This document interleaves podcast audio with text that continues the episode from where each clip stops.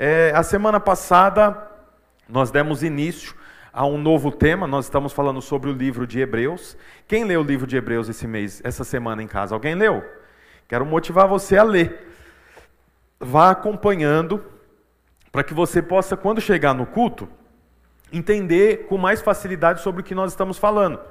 Hoje eu quero falar sobre o capítulo 2. A semana passada nós falamos sobre o capítulo 1.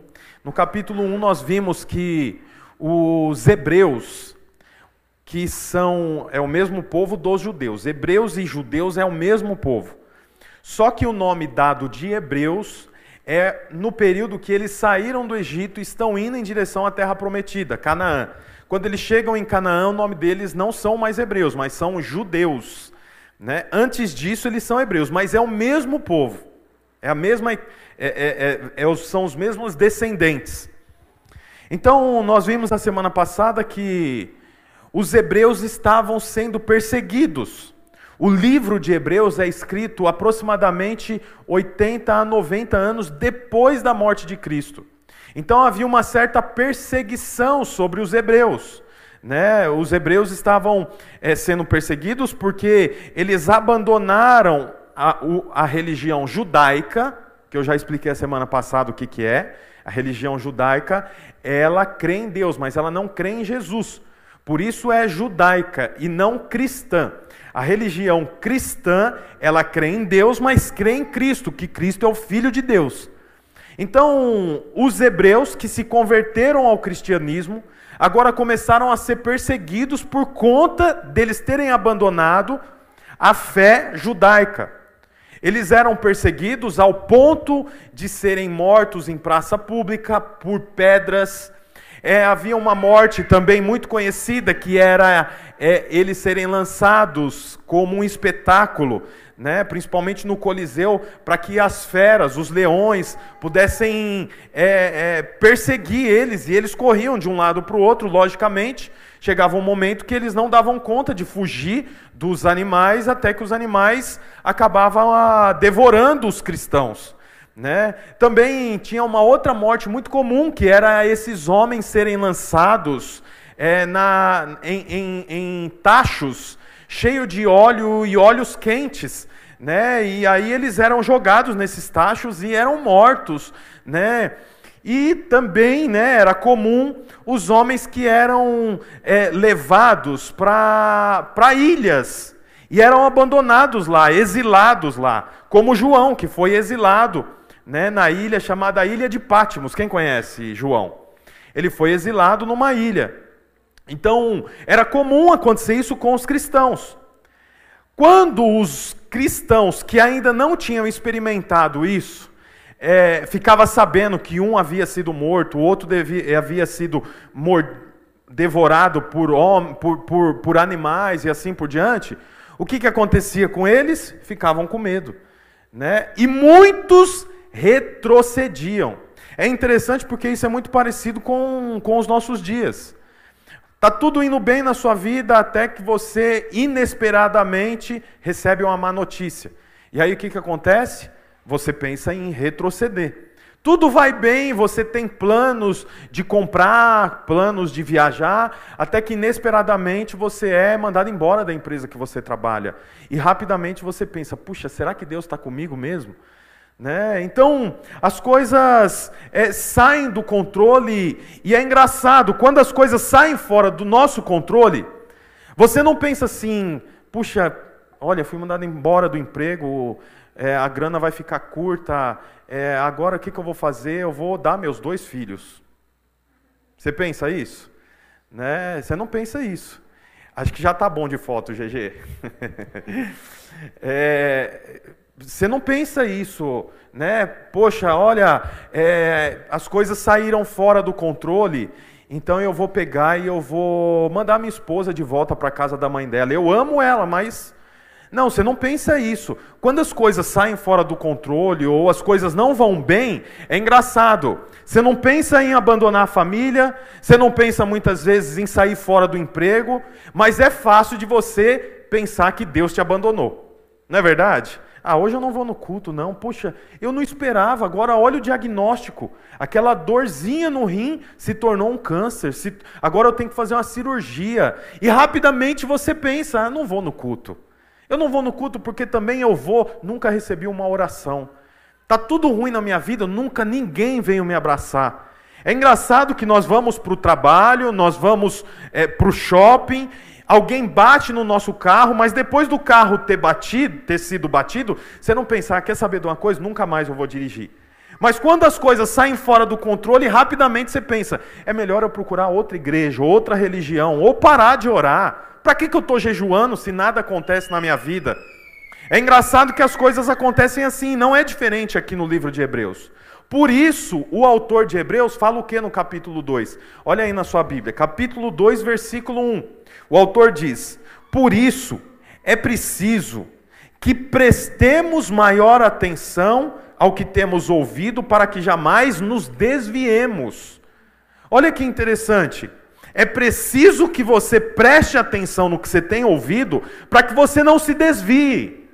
O que, que isso mostra para nós? Isso mostra que o que eu ouço, o que você ouve, influencia diretamente em como você crê.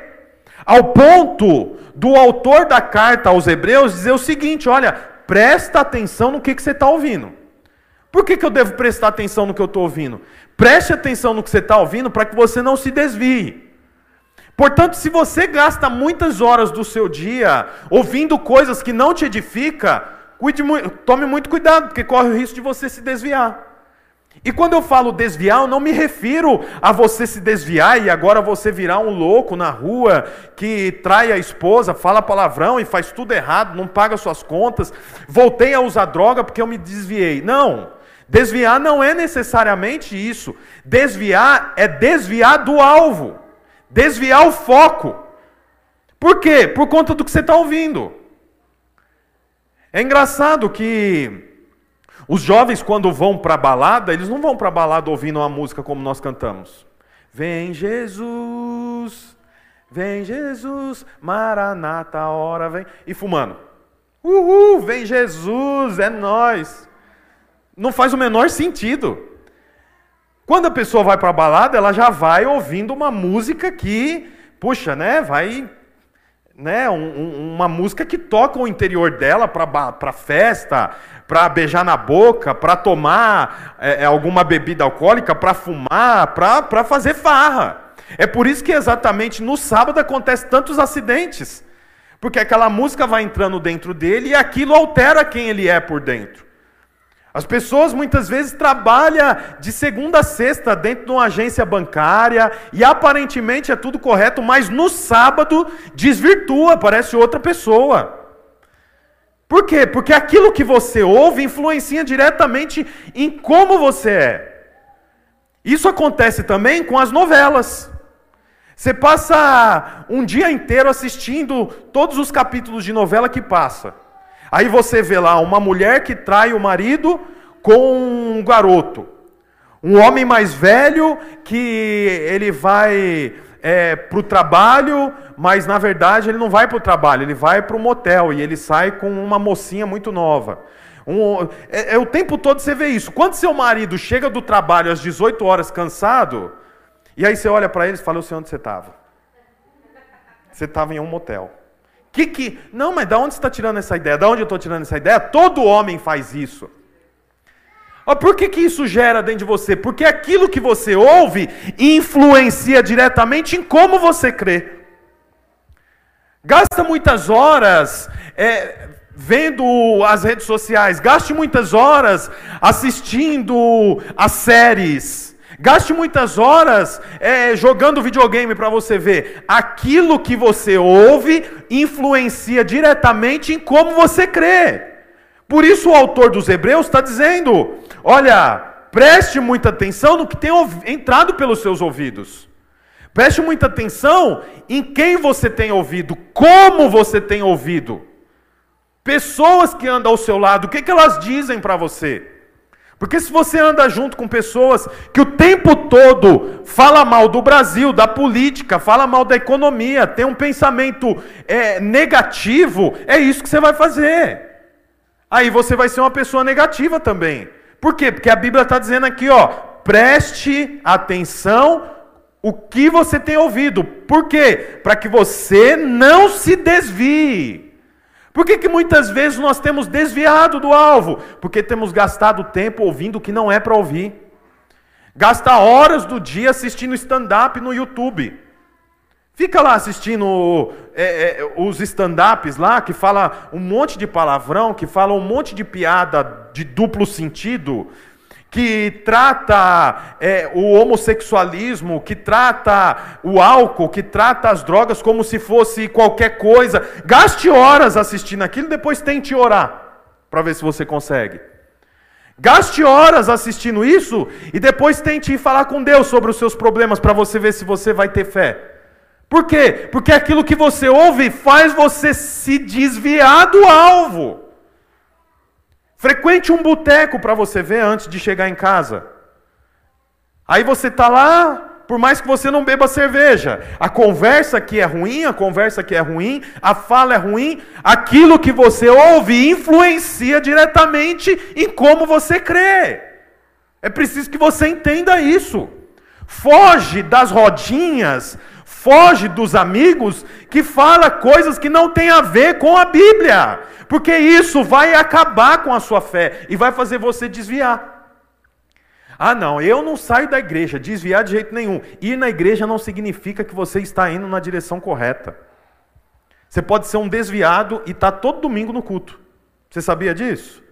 Todo domingo você está aqui no culto, você dá a oferta, você conhece as letras da música, você tem a roupa de vir para o culto, você tem o cinto de vir para o culto, você tem a camisa de vir para o culto, mas está desviado. Por que está desviado? Porque ouve uma hora e vinte, uma hora e trinta a palavra de Deus, mas passa depois sete, seis dias da semana ouvindo coisas que não te edificam. Então quer dizer, está desviado. E desviado não é não ir para a igreja, desviado é não estar indo na direção do propósito do Senhor para você. Estar desviado é ter perdido o foco. Você acredita que tem pessoas que estão tá sem foco, mas frequentam a igreja todo domingo? Você acredita que pode ter pastores desviados? Pode ter. Pastoras desviadas? Pode ter. Pode ter líder desviado. Por quê? Por causa do que tem ouvido. Queria que você fizesse uma análise. O que, que você passa horas ouvindo? Quanto tempo você passa ouvindo a palavra de Deus que a semana passada nós lemos aqui, ó, todas as coisas são sustentadas pela palavra poderosa. Olha a continuação do texto. Eu vou passar agora lá para o versículo 14. No mesmo capítulo, versículo 14, diz assim, ó: Portanto, visto que os filhos são pessoas de carne e sangue, ele também participou dessa condição humana, para que por sua morte derrotasse aquele que tem o poder da morte, isso é, o diabo, e libertasse aquele que durante toda a vida estiveram escravizados pelo medo da morte. Então o que, que o texto está dizendo aqui? O texto está dizendo o seguinte: olha, Jesus sabe o que é ser de carne e sangue. Jesus sabe o que é ser de carne e sangue. Por quê? Porque a Bíblia diz aqui que ele também participou dessa condição humana.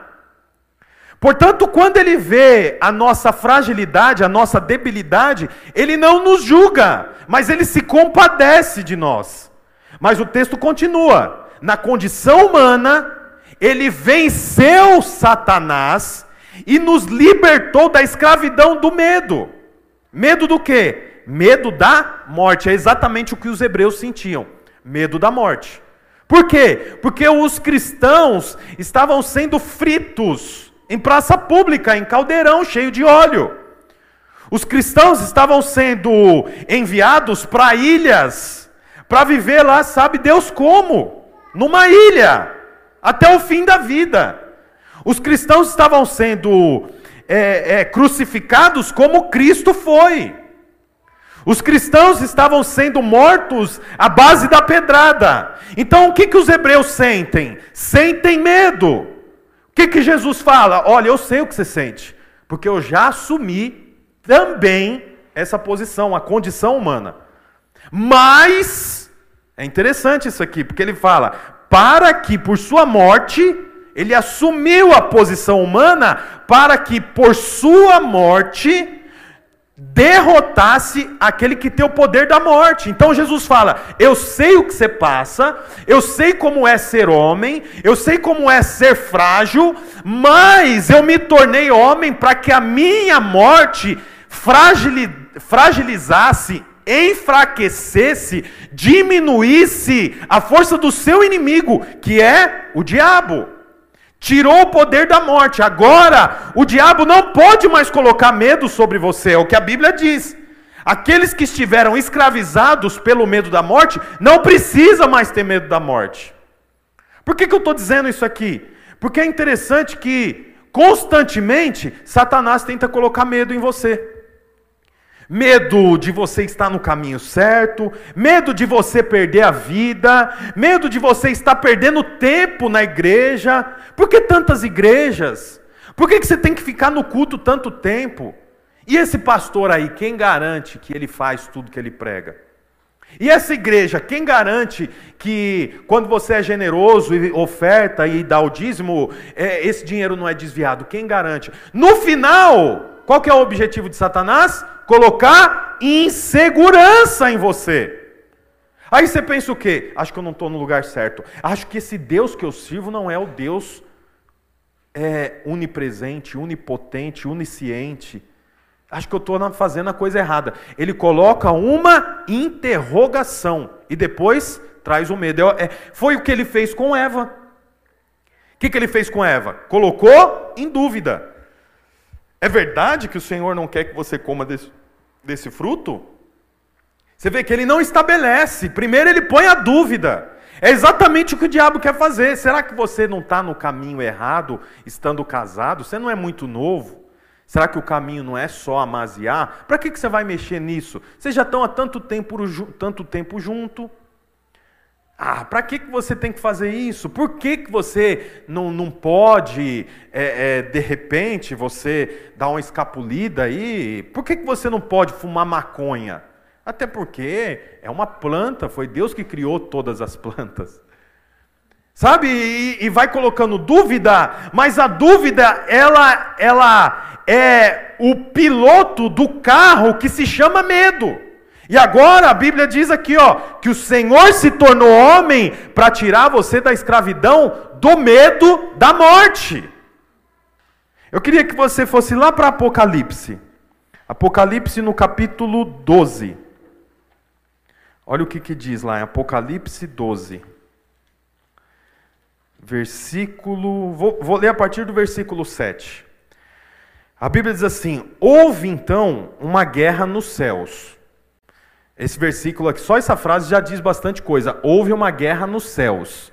Se até no céu teve guerra, você acha que não vai ter guerra na sua casa? Se até no céu, que é lugar de só ter coisa boa, céu só tem coisa boa, a Bíblia está dizendo: houve então uma guerra nos céus. Miguel e seus anjos lutaram contra o dragão e o dragão e seus anjos revidaram, mas estes não foram suficientemente fortes, e assim perderam o seu lugar nos céus. Olha que interessante, havia uma guerra. A guerra era o dragão como líder e os seus anjos.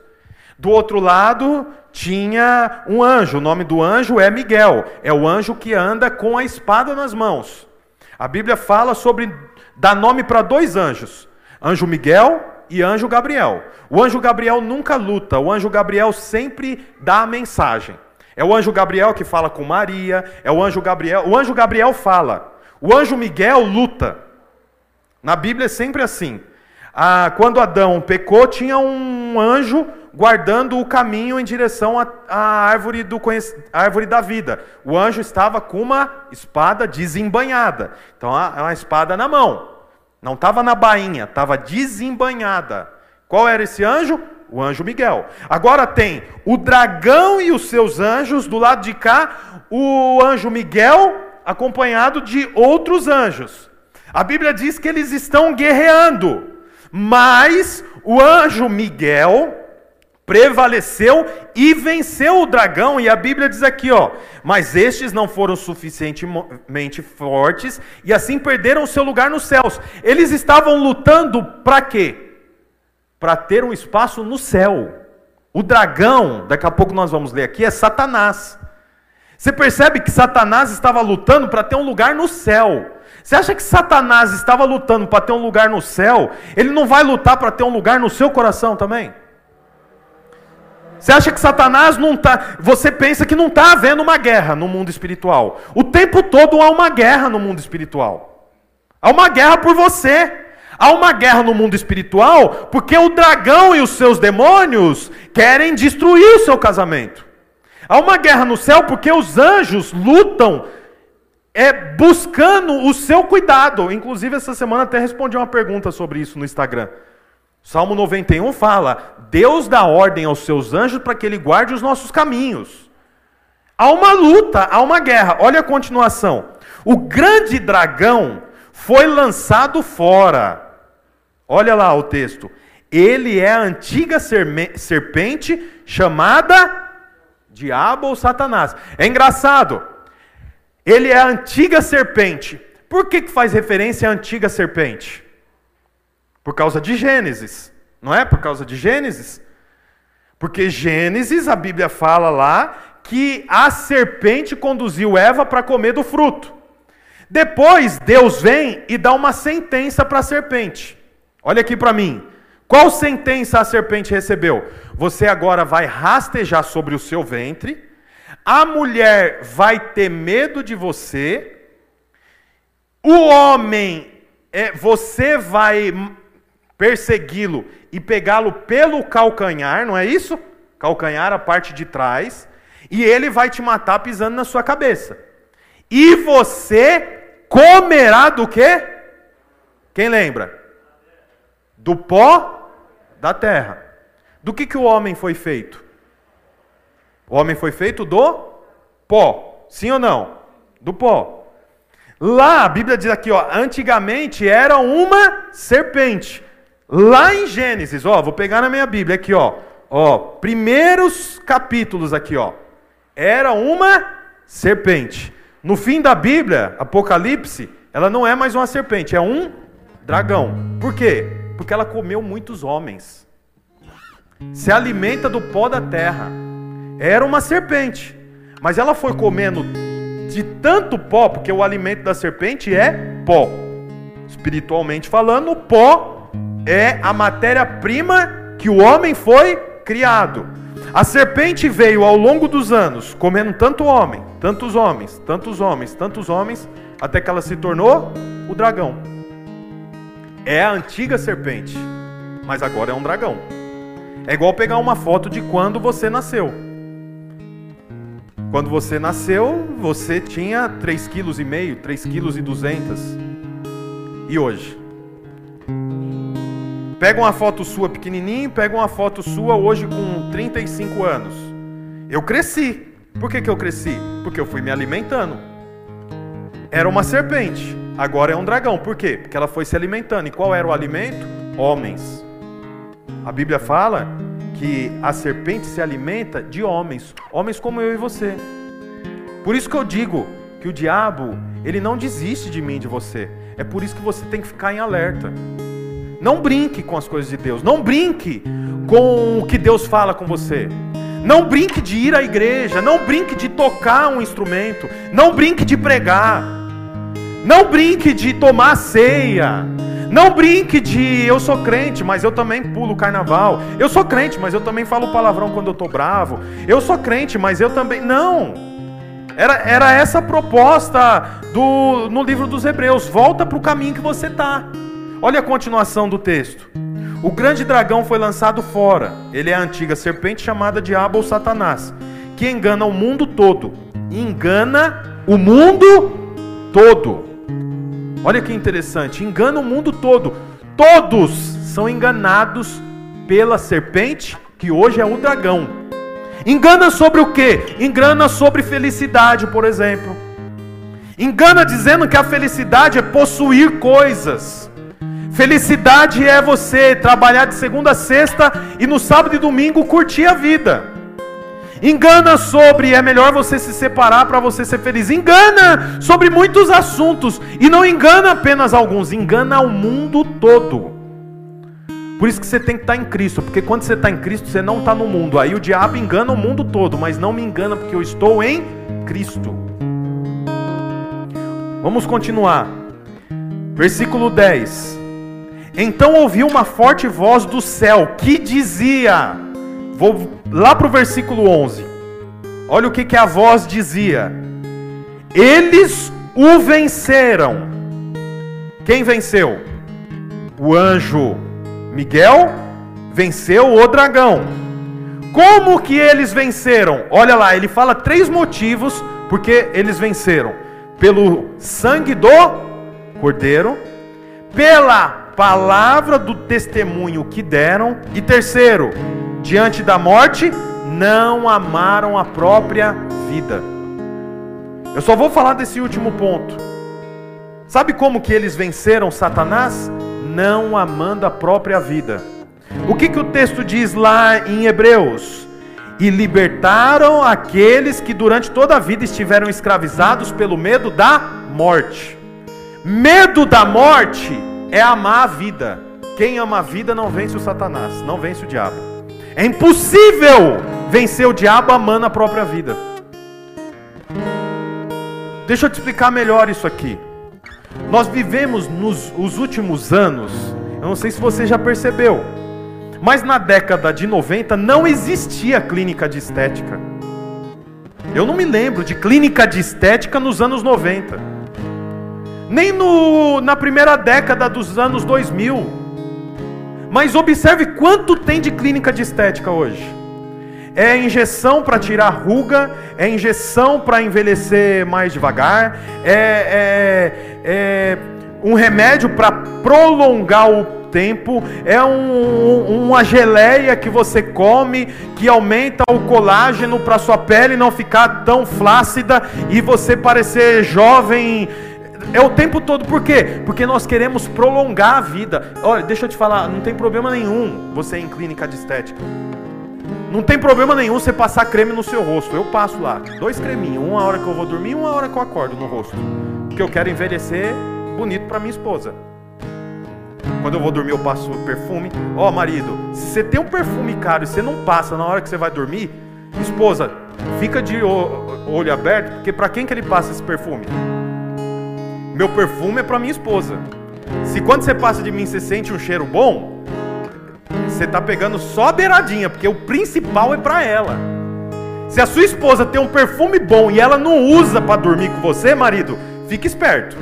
Porque se ela não usa para você, ela vai usar para quem o perfume? Deixa eu te falar uma coisa, não tem problema nenhum você utilizar da estética, mas o que eu quero te mostrar é o seguinte: por que, que aumentou tanto o número de é, tratamentos de. É, como é que chama, não é tratamento? É.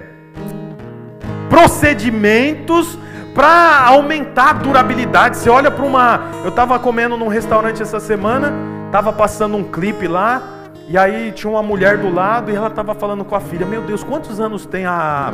Acho que era a Beyoncé. Beyoncé, ou sei lá. Daí a filha falou, pegou na internet lá, puxou 55 anos. Ela falou: não dá para acreditar que a mulher de 55 anos tem essa perna aí. Não dá para acreditar que tem.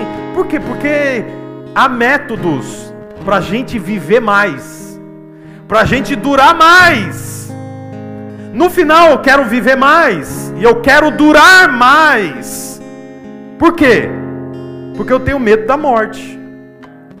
Eu não quero morrer, eu quero viver muito tempo. Olha, deixa eu te falar uma coisa. Eu não estou pregando aqui que você deve buscar a morte ou não se cuidar, porque logo eu vou morrer. Eu quero dizer uma coisa para você: a sua vida tem que estar em Cristo e morta para o mundo. Eu não tenho mais expectativa no mundo, eu não tenho mais expectativa no governo. A minha expectativa está em Cristo. Preste atenção no que eu vou dizer. Você foi liberto da morte, do medo da morte. Aqueles que venceram uma batalha travada no céu. por espaço no céu. A guerra era quem vai ficar com o céu. Não existe outra guerra maior do que essa. Sabe como eles venceram? Porque não tinha medo da morte. Quero dizer uma coisa para você. Você precisa ser um crente que não tem mais medo da morte, porque você sabe para onde você vai. Você precisa saber para onde você vai. Tem medo da morte aquele que fica pensando: se eu morrer, como que vai ser? Vai entrar bicho no meu nariz? E para onde eu for, vai ser quente? Como que é isso? Quero dizer uma coisa para você: se você é aquele que entregou a vida para Jesus, aquele que não perde o alvo por conta do que houve, tem um lugar separado para você no céu, você não precisa ter medo da morte. Você não precisa ter medo da morte. Ah, então eu não vou mais no médico, eu não vou mais me cuidar. Não é isso que eu estou dizendo. Você sabe que para Deus, olha aqui para mim, para Deus, morte não é perder a vida. Morte para Deus é espiritual. Deus não mente. E ele falou para Adão que? O dia que você comer, certamente morrerá. Sim ou não? Não come desse fruto. O dia que você comer, certamente morrerá. Ele morreu? Não. Mas para Deus ele morreu. Por quê? Porque para Deus morte é espiritual. Morte física para Deus é aniquilação. A Bíblia diz assim: Não comam carne de porco para os judeus lá do Velho Testamento. O dia que comer será aniquilado não é, se relacione com estrangeiros. O dia que você relacionar com estrangeiros, você será aniquilado. Portanto, para Deus, morte é aniquilação, morte é espiritual. É morto quem morre espiritualmente. Você sabe, se você é alguém que entregou a vida para Jesus, o seu espírito vive. Você agora é um ser espiritual.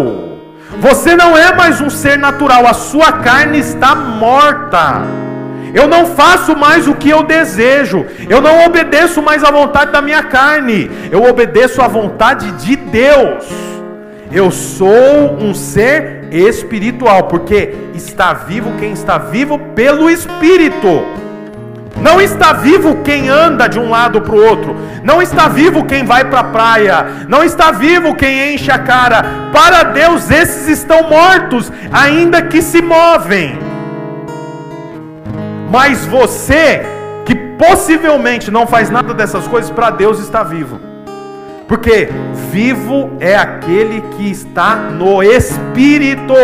E quem está no espírito está morto para a carne. Olha o que, que a Bíblia diz é, no livro de João. Deixa eu achar aqui. João ah, 12, 25. Que inclusive é o mesmo homem que escreveu Apocalipse. João 12, 25. Ah, olha, diz assim: Aquele que ama a sua vida, a perderá. Ao passo que aquele que odeia a sua vida neste mundo, a conservará para a vida eterna. Por quê? Porque no céu não entra a matéria carne. A carne o bicho come. A carne ela, ela acaba. A carne, inclusive, pode até ser queimada e a cinza ser jogada no mar, mas o espírito não. Portanto, aquele que ama essa vida, essa vida, vai perder. Mas aquele que odeia essa vida e dá prioridade para a vida espiritual, esse ganhará a vida, e não é qualquer vida, é uma vida que não tem mais fim. É a vida eterna, é a única vida que vale. Portanto, é importante que você avalie qual é a vida que você tem valorizado, qual é a vida que você tem dado mais é, tempo. Essa vida passageira que dura 80, no máximo 90, a Bíblia diz assim que até os 70 anos você vive. dos 70 anos para frente é só acúmulo de dor. Portanto, você dá mais valor para uma vida que dura por 70 anos, 10 ciclos de 7 anos, ou você dá mais valor para uma vida que não acaba? É a vida no espírito. É a vida no espírito. Lembra o que eu falei, o que a Bíblia diz? Satanás, a, o dragão, engana o mundo todo. Ele engana os jovens. Vai lá no sábado à noite no Parque Cachoeira fazer uma caminhada para você ver o tanto de jovem que tem no meio do mato fumando maconha. Alcoolizados, se pegando no meio do mato lá. Aquilo é ruim? Não, não é ruim, mas aquilo se chama engano. Satanás engana o mundo todo. Só tem um jeito de você não ser enganado por Satanás: se você não estiver no mundo e estiver em Cristo. Aí o engano de Satanás, Satanás não te alcança. Ele não pode chegar até você. Ele é paralisado. Quero finalizar lendo o último versículo aqui, 16. Põe aí para mim, por favor. 2,16, Hebreus 2,16. Pois é claro que não é a anjos que ele ajuda, mas os descendentes de Abraão. Por essa razão, era necessário que ele se tornasse semelhante a seus irmãos, em todos os aspectos, para se tornar sumo sacerdote, misericordioso e fiel. Olha que engraçado. Essas são duas marcas de Jesus misericordioso e fiel. Esse é o Deus que você serve, é um Deus misericordioso e fiel. Sabe, a misericórdia é a chance de você fazer novamente. A misericórdia é a oportunidade de você fazer novo o que antes você fez errado. E fiel significa um Deus que não te abandona no dia mal. Um Deus que, quando está no precipício, ele não solta a mão priorizando a própria vida. Ele pula no seu lugar e põe você em segurança. O nome disso é Deus fiel. Essas são as marcas do Senhor, misericordioso e fiel. Mas sabe o que Satanás quer fazer? É verdade que Deus não deixou você comer do fruto do conhecimento do bem e do mal? Eu sei porque ele fez isso. Porque no dia que você comer, os seus olhos vão se abrir e você vai ser igual a Ele. Você percebe? Deus é misericordioso e fiel, mas Satanás quer fazer o quê? Quer mudar a imagem do Pai na sua cabeça. Quando Eva ouviu isso, o que ela pensou? Deus é mau. Deus é estraga prazer. Deus é. Como é que chama a pessoa que quer tudo para si? Egoísta. Só Ele pode ser o cara. Só Ele é bom. Percebe Satanás? Deixa eu te falar uma coisa. Ele não quer que você saia da igreja. Ele quer que você continue na igreja, tendo uma interpretação errada sobre quem é Deus. Ele não quer que você entenda que Ele é Pai, que Ele é misericordioso e que Ele é fiel. É muito melhor para Satanás que você esteja na igreja pensando mal sobre o seu Pai. Porque aí, quando vem alguém e se converte, ajoelha aqui e se arrepende dos pecados e volta para o seu lugar, aí vocês fazem amizade, a pessoa fala: Você nem acredita, essa semana eu fui e eu pedi perdão para o meu pai e ele vai vir para a igreja. Aí você fala: Ih, isso é fogo de palha. Eu lembro quando eu me converti, eu fiquei assim também. Só que depois isso tudo acaba. Percebe? É muito melhor ter um crente desviado dentro da igreja do que um crente no mundo, porque o crente no mundo é mais uma pessoa, mas um crente desviado dentro da igreja enfraquece os novos convertidos. Um crente que tem a interpretação errada sobre o seu pai infecta outro filho a pensar mal do pai também.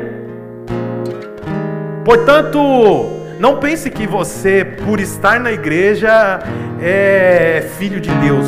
É filho de Deus quem tem a revelação correta sobre o Pai.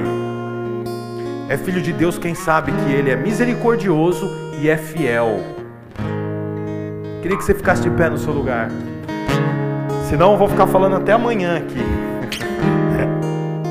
Feche os seus olhos enquanto o Thomas canta essa canção.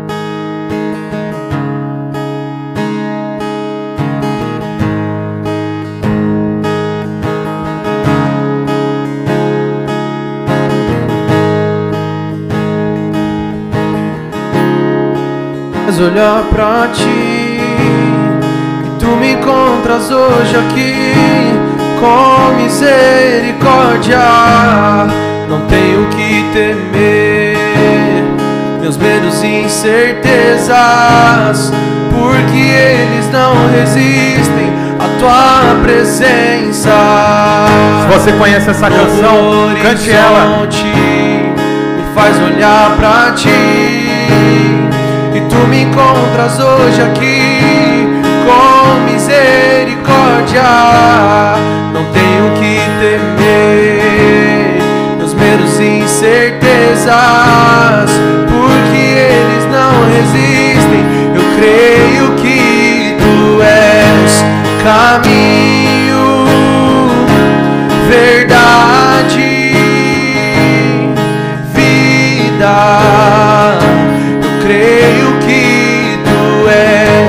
caminho, verdade, vida.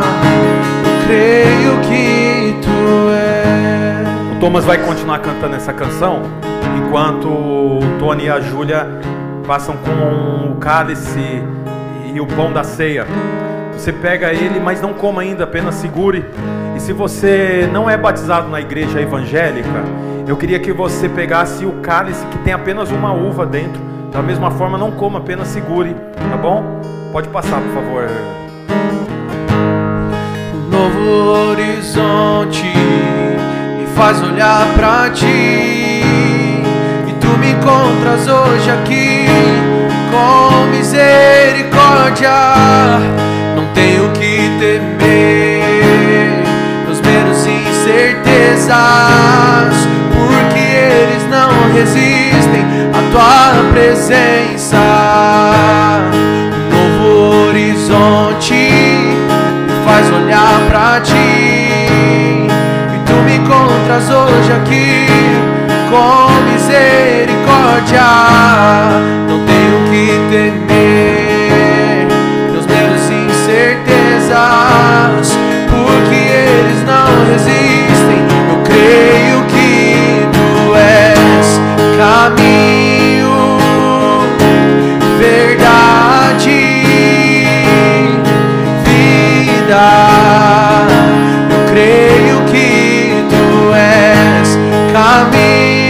verdade, verdade,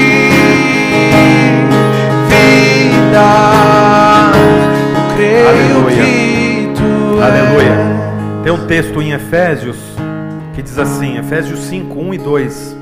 Portanto, sejam imitadores de Deus como filhos amados, filhos amados, e vivam em amor, como também Cristo nos amou e se entregou por nós como oferta de sacrifício.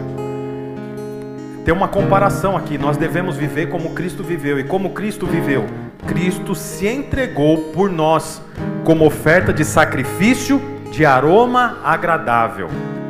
Essa deve ser a nossa conduta. Como eu disse, o mundo está correndo atrás da felicidade. Todo mundo quer ser feliz. Ninguém quer aprender a sofrer. Os pais não ensinam seus filhos a sofrer. O filho não pode sofrer. O filho não pode machucar o joelho e faz parte da vida, filho. O filho não pode chegar em casa e falar assim: Papai, o, o meu primo pegou meu brinquedo. Não, o pai já vai atrás. Por quê? Porque no século 21 ninguém pode sofrer e todo mundo tem direito de ser feliz. Essa não é a prática da Bíblia. A prática da Bíblia é: seja como Cristo foi. E como Cristo foi? Cristo foi um sacrifício. Quero dar uma dica para os pais: ensina os seus filhos a sofrer, porque criança que não sabe sofrer, amanhã se torna bandido, amanhã se torna depressivo, mimado. Ah, olha aí, foi mandado embora, embora do emprego. Agora ninguém me ama, eu não sou ninguém. Não... Aprende a sofrer, tem que aprender a sofrer. Mas o mundo hoje vai no sentido contrário. Ninguém pode sofrer, faz o que você quer. Quer ter sexo com animal? É seu direito. Quer ter sexo do mesmo sexo? É seu direito, seja feliz. Por quê? Porque o que vale é o amor. O que vale é a alegria, o sorriso no rosto, é a felicidade. Essa não é a conduta bíblica. A conduta bíblica é: seja como Cristo foi, um sacrifício de aroma suave. Deixa eu te falar uma coisa aqui. Sabe o que é sacrifício de aroma suave? Tinha cinco tipos de sacrifício. O sacrifício de aroma suave eram cinco tipos de animais. Se a pessoa fosse muito rica, ela entregava um novilho, um boi, e o boi era queimado. Se a pessoa fosse um pouco menos rica, ela oferecia um, um cordeiro. O cordeiro também era partido e queimado. Se ela não fosse tão rica assim, ovelha, que é mais barato do que cordeiro.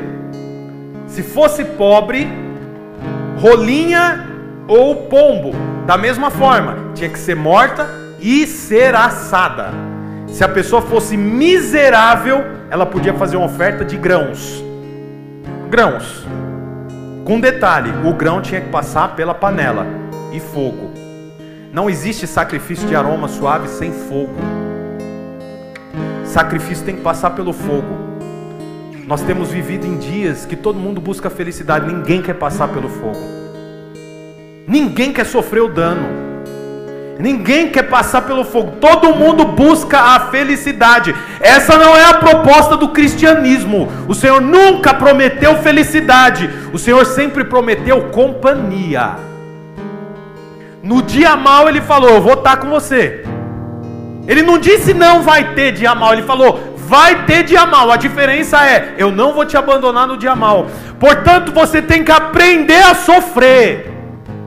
Esse é o cristianismo verdadeiro. O cristianismo verdadeiro não é uma história de conto de fadas. Cristianismo verdadeiro é passar pelo fogo. Você está disposto a passar pelo fogo? Porque a Bíblia nos ensina. O Senhor se entregou por nós, nós devemos nos entregar assim como Ele. E como Ele se entregou? Sacrifício de aroma suave. Não tem sacrifício de aroma suave sem fogo. O aroma suave subia quando o fogo pegava na oferta.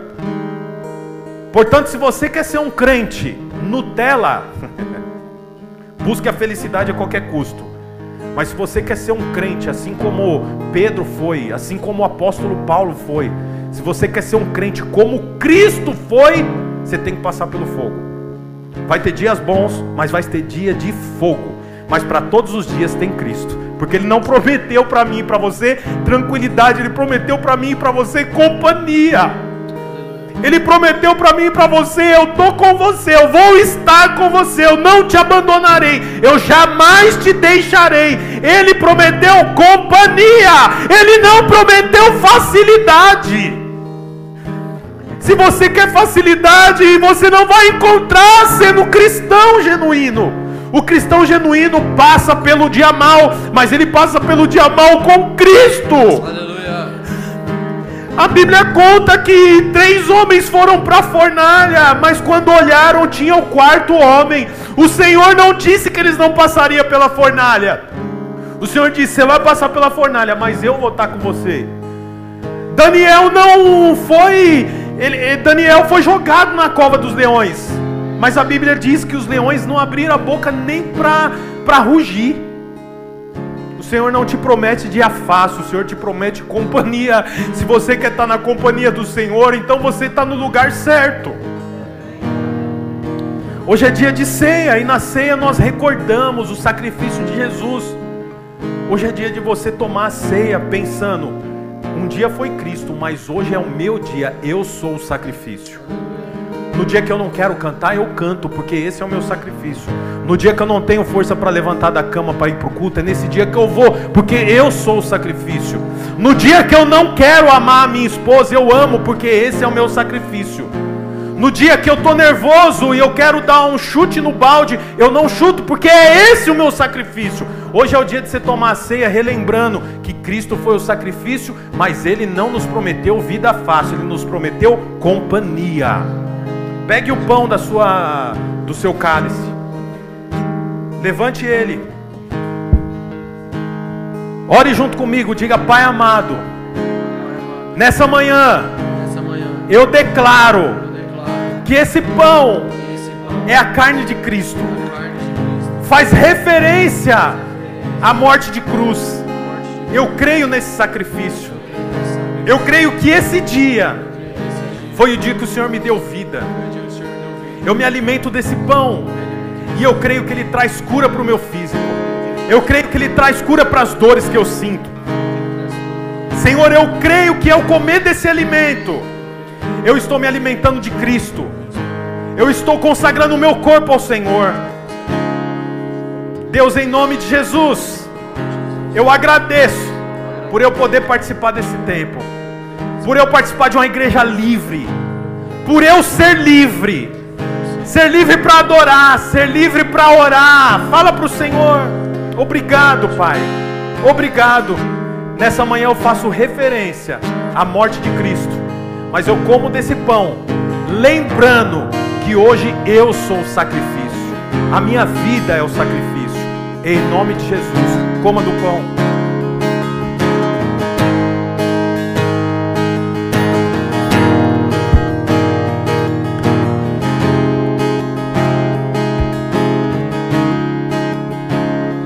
Pegue o cálice agora. Diga assim: Pai amado, junto ao pão, ao suco de uva, o cálice que representa o seu sangue, o sangue derramado na cruz, o sangue que trouxe redenção dos pecados, o sangue que me justifica. O inferno não pode mais apontar o dedo para mim, o céu não pode mais me medir, porque eu estou em Cristo. O seu sangue me purifica, o seu sangue me justifica, o seu sangue me limpa. Eu aceito, diga com fé: eu aceito o sacrifício do Senhor na cruz. Eu reconheço como o sacrifício que trouxe vida e vida em abundância. Ao beber desse cálice, eu reafirmo a minha aliança com o Senhor. Eu sou puro, eu sou limpo. Diga com fé: eu sou tudo que a Bíblia diz que eu sou. Eu tenho tudo que a Bíblia diz que eu tenho.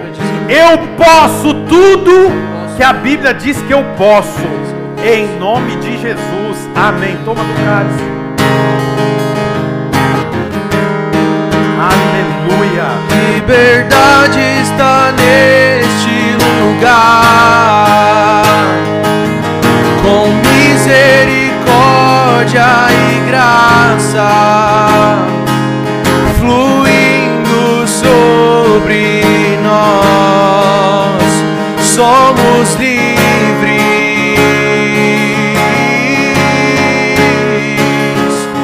Jesus reina neste lugar, com misericórdia e graça, fluindo sobre nós. Aleluia, Senhor. Somos livres. Obrigado pela nossa liberdade. Nós somos livres no Senhor, Pai. Nós te louvamos por isso, agradecemos ao Senhor por esse culto. E eu declaro em nome de Jesus sobre cada pessoa que levante as suas mãos. Eu declaro em nome de Jesus sobre você tudo que os Salmos 91 diz. Não alcançará a sua casa mal algum. Eu declaro em nome de Jesus a sua família está guardada, as suas finanças está guardada. Eu declaro em nome de Jesus, como o Salmo 91 diz, o Senhor dará ordem aos anjos e ele guardará os seus caminhos. Em nome de Jesus, volte em paz para sua casa. Nos vemos domingo que vem. Traga um visitante domingo que vem, nós estaremos aqui. Deus abençoe a todos.